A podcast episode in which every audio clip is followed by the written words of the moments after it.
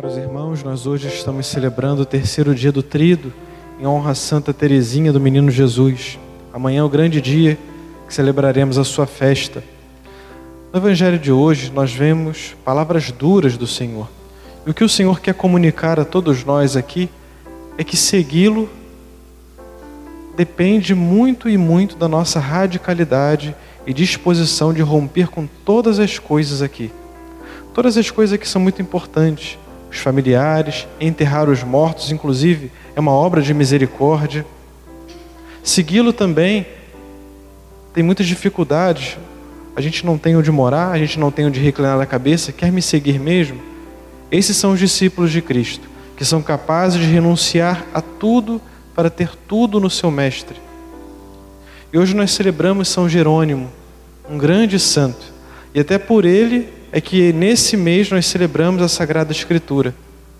São Jerônimo, ele foi secretário do Papa, apesar de ter sido, sua família era família cristã, ele foi batizado tardiamente pelo próprio Papa e depois se tornou seu secretário. Era um homem muito erudito, versado nas línguas, entendia de, de direito, é, de retórica, um homem muitíssimo culto, muito bom. Então ele tinha uma certa aversão à Sagrada Escritura, porque a Sagrada Escritura não é um texto retórico, não é um texto intelectual. Ela é muito mais do que isso. Só que ele não entendia isso. Então o Papa pediu para que ele fizesse uma tradução da Sagrada Escritura. Porque a Sagrada Escritura, se vocês não sabem, parte dela estava em hebraico, né? porque é, é a língua do povo do tempo de Jesus, o Antigo Testamento. E o Novo Testamento quase que por inteiro, se não inteiro, todo em grego. Então era necessário dar uma unidade à Sagrada Escritura. São Jerônimo era um homem muito difícil, de temperamento muito quente, então ele sabia que devia fazer muita penitência. Ele foi então para Jerusalém e lá se encerrou numa caverna, no mosteiro, e lá estudou muitas línguas, tanto o grego quanto o hebraico, para assim fazer uma tradução exata da Sagrada Escritura.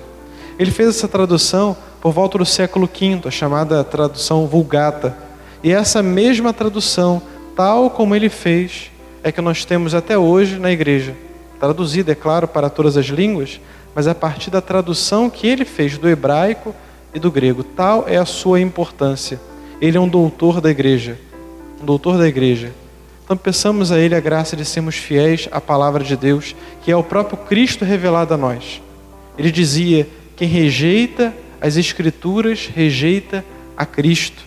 Tal foi a conversão que ele teve, o entendimento profundo que ele teve das Sagradas Escrituras. Que também nós possamos inclinar o nosso coração, o nosso ouvido atento àquilo que o Senhor nos fala por meio do seu Evangelho, por meio da Sua palavra contida na Sagrada Escritura.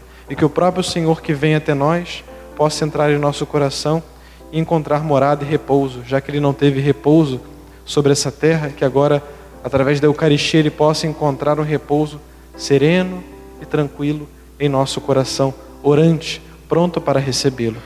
Louvado seja nosso Senhor Jesus Cristo.